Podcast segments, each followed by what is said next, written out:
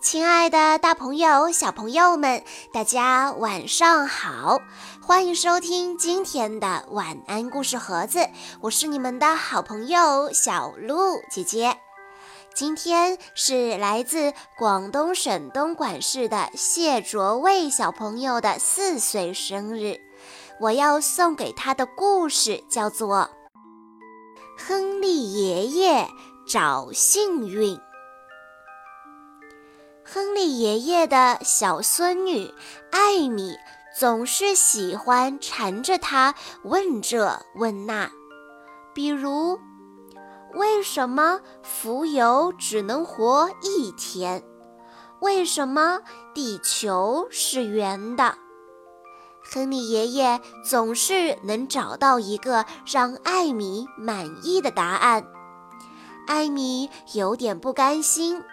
他总希望他自己能问出一个让爷爷答不上来的问题。于是，在这天晚上，爷爷来和艾米说晚安的时候，艾米突然问他：“爷爷，幸运是什么？”亨利爷爷像往常一样想了一会儿。但对这个短短的问题，他却显然没法那么快就想出一个答案。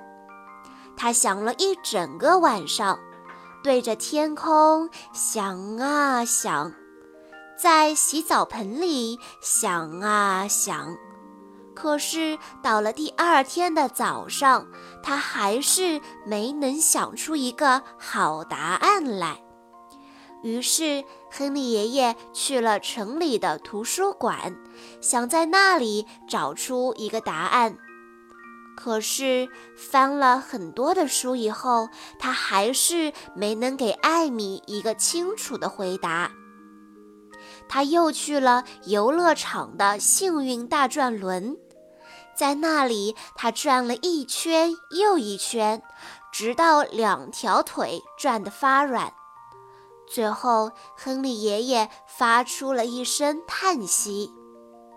也许我在那个街角的幸运大道上能找出个答案，可结果在那里，他还是不走运的，一无所获。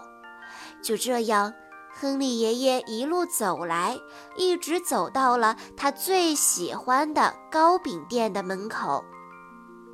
亨利爷爷走进店铺，不一会儿，又带着他最喜欢吃的苹果馅饼走了出来。他忽然看见了一个流浪汉正在盯着他，露出了一副饥肠辘辘的表情。亨利爷爷立刻把手里的馅饼给了他。能遇上您这样的好人，真的是太幸运了，谢谢您。流浪汉说着，大口地嚼起了甜滋滋的馅饼。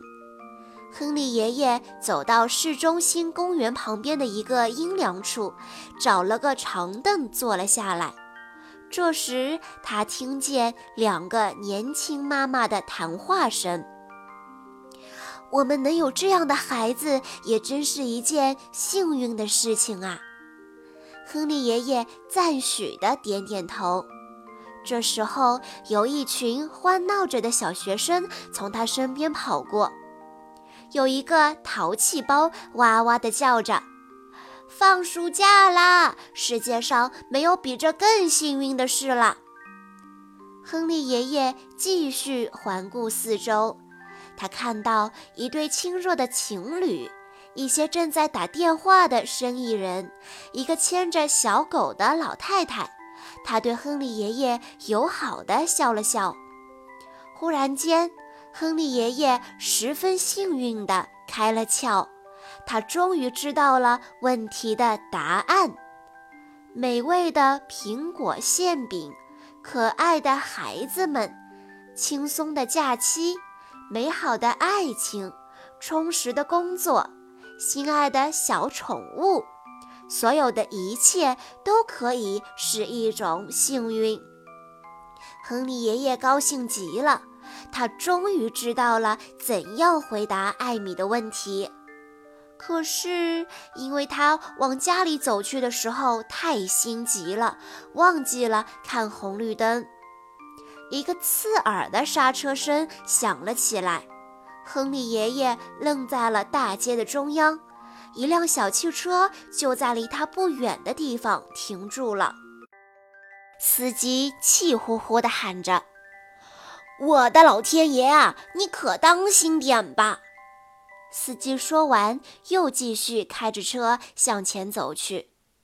这天晚上，亨利爷爷来到艾米床边的时候，对他说：“为了你的问题，我去过很多地方找过答案，现在我已经找到了。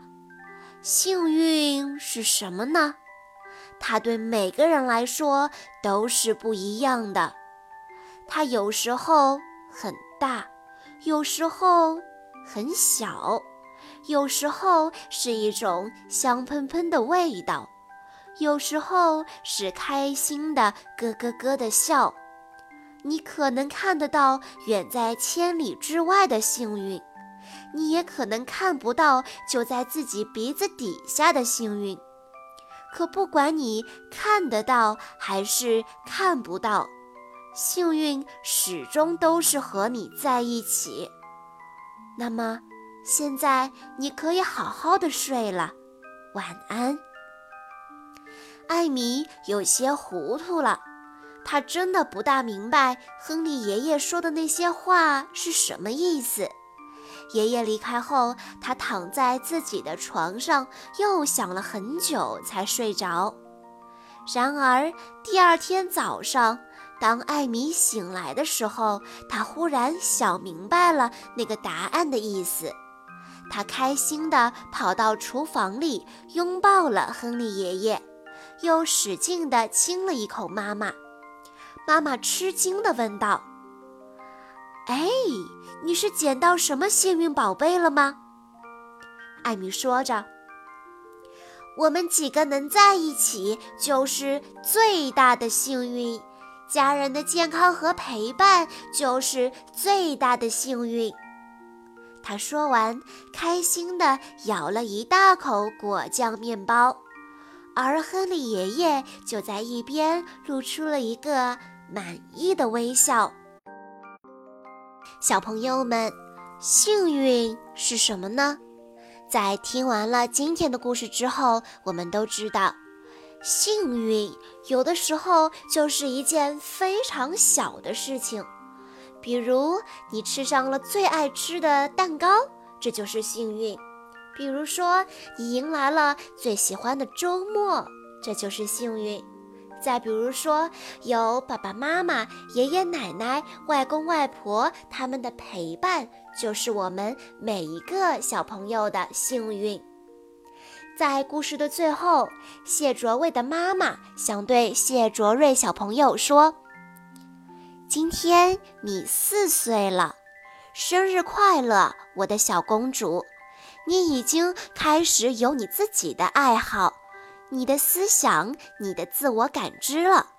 希望你每天都快快乐乐，吃得饱饱的，睡得香香的。爸爸妈妈。”哥哥都很爱你，我相信收到祝福的谢卓伟小朋友一定感到非常的幸运，而小朋友的爸爸妈妈也会觉得拥有你这样可爱的孩子也是一件幸运的事情。好啦，今天的故事到这里就结束了，感谢大家的收听，也要祝谢卓卫小朋友生日快乐！我们下一期再见喽。